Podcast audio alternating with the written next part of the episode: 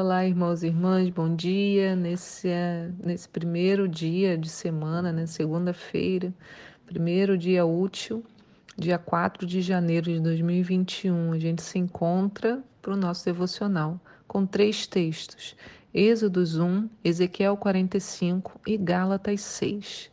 E a pergunta para nós hoje é: o que você faz diante do ataque? Nessa primeira semana, a gente começa com uma boa reflexão na palavra. Iniciando o livro de Êxodos, acompanhamos o povo no Egito. Já se havia passado muito tempo desde a morte de José e um novo rei subiu ao trono. Tudo que José havia feito pelos egípcios estava esquecido e o povo de Israel, por ter crescido muito, havia se tornado uma ameaça ao Egito. Então, José, a história que nós terminamos o livro de Gênesis é, narrando, né? José está falecido já há muitos anos e a, os descendentes de José foram se multiplicando, não só de José, mas dos seus irmãos, né? Então, é, todo Israel ali foi crescendo muito.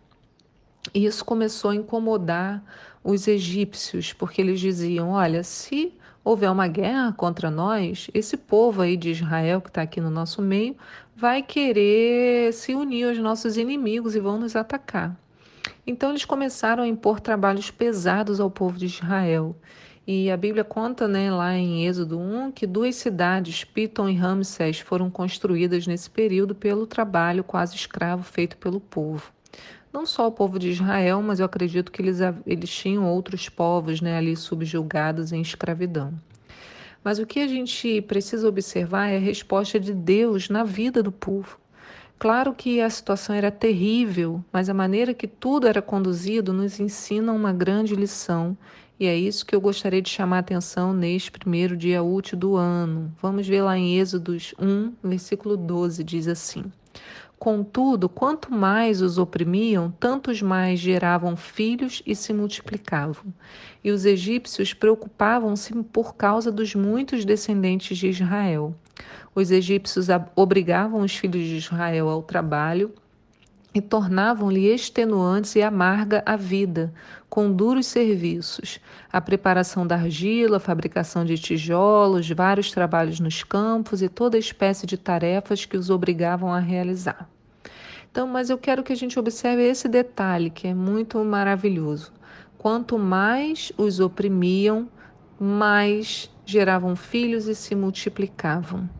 Então, ainda que Israel é, recebesse né, dos egípcios muito trabalho e eles eram obrigados a executar, e diz que tornavam-lhes extenuante e amarga a vida com duros serviços.